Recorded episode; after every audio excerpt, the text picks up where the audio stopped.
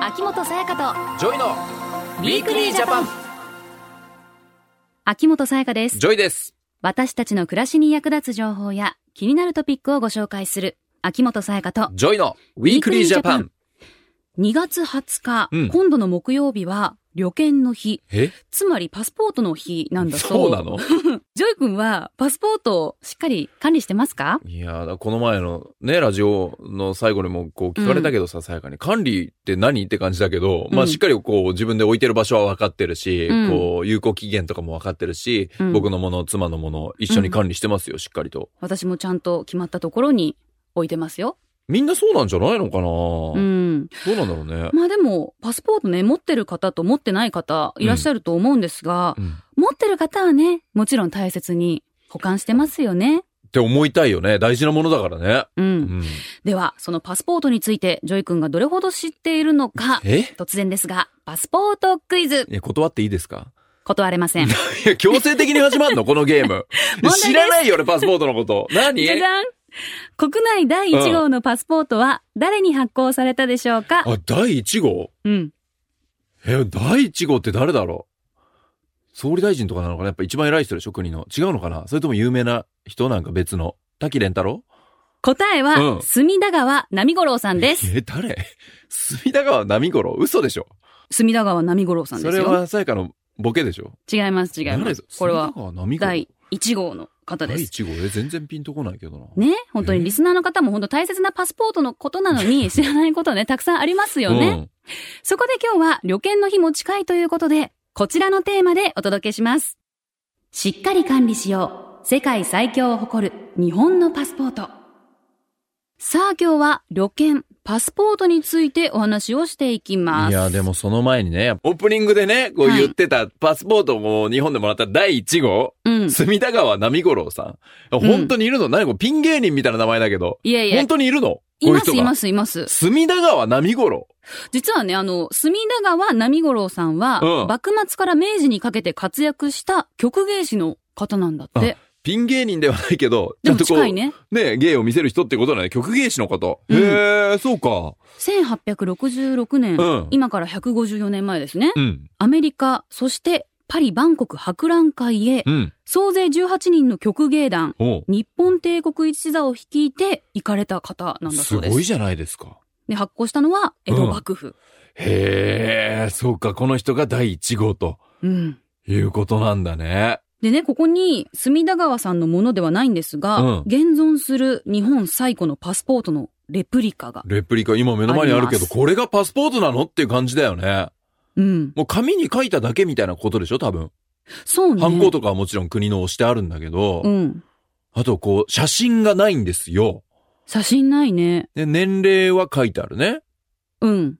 13歳。あ、23歳。歳。13歳でいいじゃない23歳だった。うん。23歳ね。うん。で、こう、背丈。身の丈っていうのうか。ん高き方。身長高い方だったのかな。うん。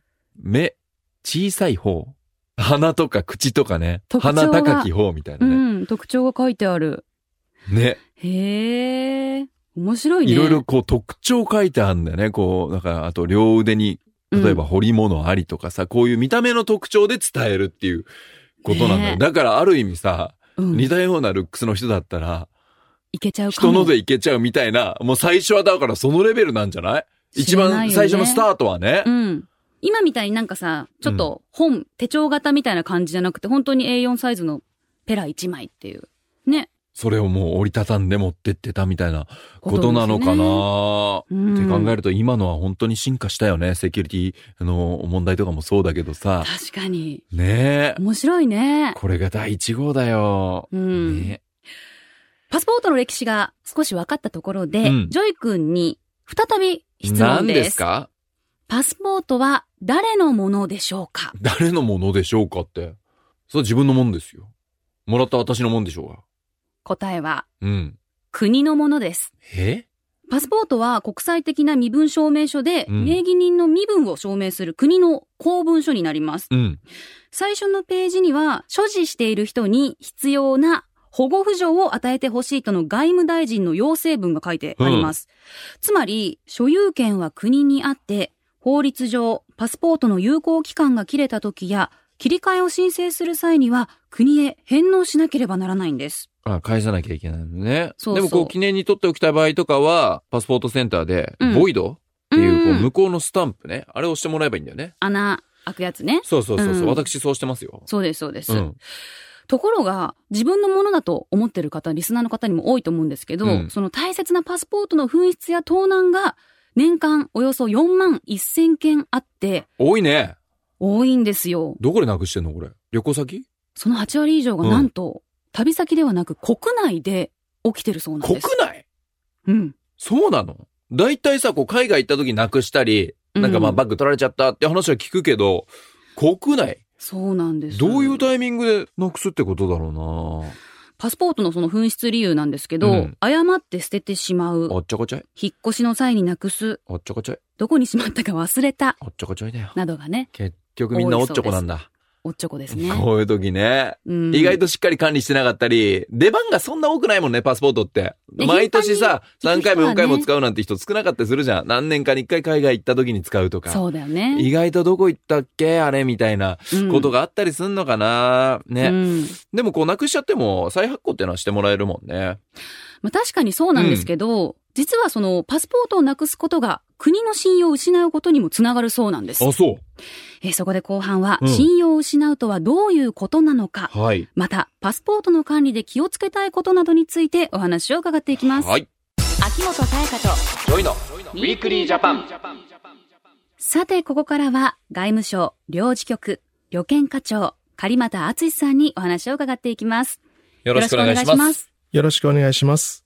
狩俣さん、パスポートの紛失や盗難が、日本の信用を失うことにつながるということなんですが、これはどうしてなんでしょうかはい。日本のパスポートを持っていると、短期の観光などで渡航する際、191の国と地域で詐称、いわゆるビザを事前に取得することなく渡航ができます。これは、留学や就労のために渡航する場合は除かれるので注意が必要ですが、はい。 191という数は世界トップクラスで、おう。それだけ日本のパスポートは世界から信頼されている最強のパスポートということができます。うなんですうん俺たちが持ってるこの日本のパスポート。ね世界最強のパスポート。かっこいいな。ね、どこでもやっぱり行けるイメージだもんね。確かにね。うん。信頼されてるっていうのもあるんだろうね。日本のパスポートはね。うん。そうですね。日本人がビザなしで渡航できる国と地域が多い理由は主に3つあると考えています。はい。 1つ目は海外での日本人による不法滞在や犯罪が少ないということ。あ二ー2つ目は日本人に観光客やビジネス客として来てほしいと期待されていること。はい。そして3つ目は日本のパスポートに対する信頼が高いということです。やっぱりそうなんだ。信頼が高いんだね。うん。でもさやか本当こうさ、日本人こう海外行った時、不法滞在してるとか、うん犯罪を犯したとか、そういうニュースって全そん然なに聞かないようねん聞。かないじゃん。だからうん本当こういうのでどんどん、あ、じゃあ日本のパスポートは信頼できるなっていう信頼度が上がっていくっていうのがあるんだろうね。うんでもこう、日本人としてね、こう信頼されたり期待されたりするっていうのは非常に嬉しいことですよね。うん。そうですね。でも、そのパスポートが紛失や盗難によって犯罪組織に渡ると、写真が改ざんされるとかして、元々の持ち主の名前でお金を借りられたり、うん。犯罪者やテロリストの不正な入国に使用されたりと、はい悪用されることがあります。うんそうなると、その方の信用も傷つきますし、はいはいはい。そうしたケースが増えると、日本のパスポート全体の信頼も低下してしまいまうす。んうんそうなると、ビザなしで行ける国が減ってしまう可能性もあるんです。なるほど。だから現状のこのいい状態をキープしていかないといつか世界最強のパスポートじゃなくなってしまうかもしれないっていうね、うんことだよね。そうするそうだねと困るのは僕たちだったりするからさ。うんでもね、こう盗まれたパスポートが実際ね、いろんなとこで悪用されちゃったらすごい怖いなっていう、う怖い。のこういうことが積み重なっていくと、もしかしたら国の信用が台無しになってしまうっていうことにつながりかねないっていうことですね。うん。そうなんです。ですから皆さんにはパスポートをきちんと管理していただきたいと思います。うん。パスポートを管理する上で気をつけておきたいことっていうのはどんなことなんですかねまずは基本ですが、外国に渡航した時は特にパスポートの取り扱いに注意してください。はい。パスポートは言葉も異なる国外で身元を証明できる唯一の文書ですそう。ですねそうですね。外国にいる時は命の次に大切と言ってもいいでしょう。うん。うん。例えば食事中はパスポートを入れたバッグを必ず体に触れるように置く。はい。道を歩くときはバッグを体の前に持つように心がけてください。はい。街歩きの時、パスポートのコピーを携帯すれば良いとされている国や地域では、コピーのみを携帯することをお勧めします。はういん。なんか日本って安全だから、日本人の方って海外行った時にテーブルの上とか椅子に置きっぱなしにする方とかも案外多いよね。多い多い。うん本当に危ないよね。よく、だから荷物盗まれたりするじゃんか。結構こう、日本人の人って海外行っても自分たちが海外に行ってるって感覚じゃないんだよね。 うん。なんか、あ、周りにいっぱい外国人いるな、みたいなさ。確かに。だから安心しちゃってるけど、意外とね、危ないですよそっの中てことにだパスポーよ。トがね、入ってたらもう大変ですから。結構盗まれたりするでしょ、海外で。うん。もし、渡航先でパスポートなくしてしまったり、盗まれてしまったらどうしたらいいんですかね。まず、現地の警察署に届け出をしてください。はい。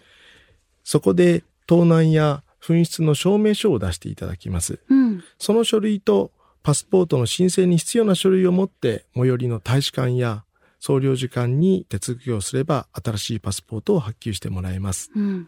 すぐ発行してくれたりするんですかそうでですね。これには少し時間がかかるんです。はい。なので、もし日本に帰国するだけであれば、帰国のための渡航書というものを発行してもらうこともできます。うああ、でもやっん。ぱり大変なんだね。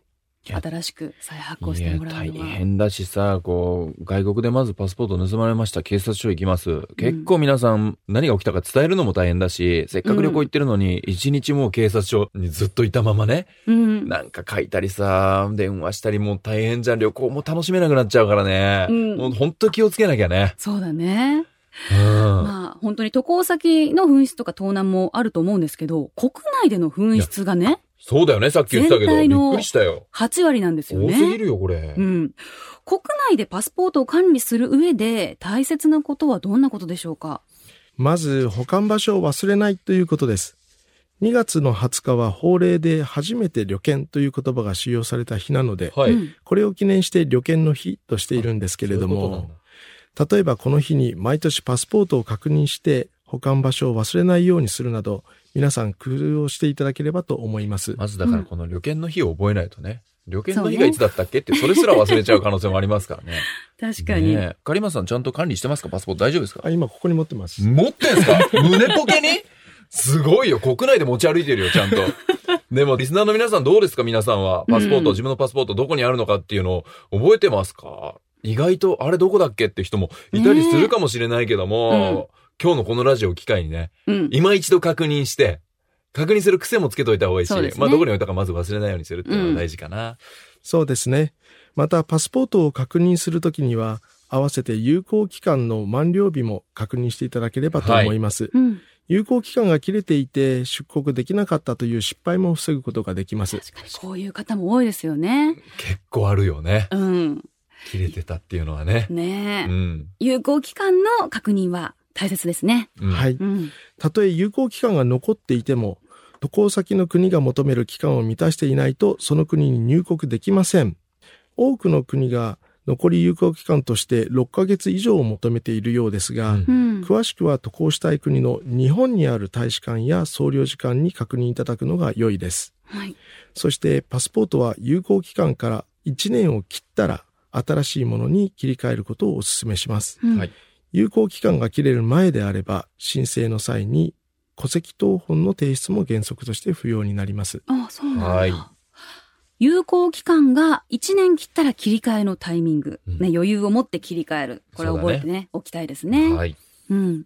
皆さんご存知かもしれませんが今年新型のパスポートが登場します。お今日はこちらにお持ちしました。あ、嬉しい。ニュースで。新しいパスポートははい IC のセキュリティが強化されていますう。ん。うんまた、ビザを貼ったり、出入国のスタンプを押すページに、葛飾北斎の浮世絵、富岳いいですね36景がデザインされていて、うんページごとに異なる作品を楽しむことができます。うん。確かに。いいよ、これなんか日本らしさが増したなっていうね。ね、日本のパスポート持ってる感ってじいのうパスポートだよね感じがするね。うん。だからこういうおしゃれというかね、うんえー日本らしさがあるパスポートに生まれ変わったので、これを機にこう、パスポートまだ持ってないよって人とかも作ってもいいかもしれないよね。そうだね。うん私もまだ有効期間、まだあるけど、なんか切り替えが楽しみだな。そうだよね。うん切り替えたらね、こうタイミングでね新しいものに変えていけるかもしれないけどもね。はい。うん。えーでは、最後にメッセージをお願いします。はい。パスポートは外国で日本人としての身元を証明する唯一の文書です。世界から信頼され頼もしい日本のパスポートですが、犯罪やテロに悪用され困ったことにならないよう、紛失や盗難には気をつけましょう。また、日頃の保管場所を忘れないようにし、有効期間が1年を切ったら早めに切り替えの申請をしてください。ゲストは、外務省の狩俣敦さんでした。ありがとうございましありがた。ありがとうございました。ウィークリージャパン。秋元才加とジョイのウィークリージャパン。今日は、しっかり管理しよう。世界最強を誇る日本のパスポートというテーマでお話をしてきました。はーい。いろいろね、こう、カリマスさんに教えてもらいまして、うん。こう、カリマスさんが、スタジオのブースをもう出ていきましたけど、はいパスポート落としていってねえかなって今見てみたんですけどね。ちゃんと持って帰ってま した。っかり置いてってたらめちゃくちゃ面白かったですけどね。ね、胸ポケットに入れて。 大切なパスポートでいすから。や、本当に皆さん気をつけていきましょうね。もう、紛失もそうだけど、家でやっぱどこに置いてるかっていうのを今一度確認して、ね。こう、ね信頼度が変わってきちゃうってことだからね、パスポートの紛失とか盗難とかが多かったりすると自ね。分も困るし、国も困っちゃうからね。うん、いけないところも増えたら、また私たちがね、うん。 寂しくなるというか。でももう自分のパスポートが不安になっちゃってんじゃないの今。 ちゃんと家のこ私こはにちゃあるんかなみとたいな。決め置いててるとるころに置いてるから、うん。本当に意識するのは簡単だからね、盗まれるとか、また不慮のトラブルは仕方ないですけど、うん家にあるのはもうしっかり管理しましょうだよかっらていう。大事なものはさ、うん大事なもののこうスペースに置いといたり、例えばこう、まあ金庫とかもね、本当家にあってもいいと思うんだよ。そこに大事なものを入れてさ。そうね。う。うんん。まあ、しっかり管理しましょうっていうそうですお。話そでししたて、ゆくゆくは新しいデザインに切り替えられる日が来るかもしれないからね。これもいつになるのかっていうのが楽しみだけども。ね楽しみ。うん、こう北斎の絵とかがね、うん。入ってたりしますから、素敵なパスポートだパスポよ、こートれでもした。うん。はい。来週は、叙勲のお話です。叙勲ね。うん。叙勲というと、普段おあまりね、私もそうなんだけど、馴染みがない感じですが、国や社会のために功労のあった方に対して、国が勲章を授与する制度ですね。はいはいはいはい。勲章もらえるぐらいの人になりたいけどね。なりたいよね。うん。この人は叙勲にふさわしいと考える人を国に直接うん。推薦できる仕組みがマジであるあそるうんだ。です。おぜひ聞いてくださうい。はい。秋元才加とジョイのウィークリージャパン。お相手は秋元才加とジョイでした。また来週秋元才加とジョイのウィークリージャパンこの番組は明日の暮らしをわかりやすく内閣府政府広報の提供でお送りしました。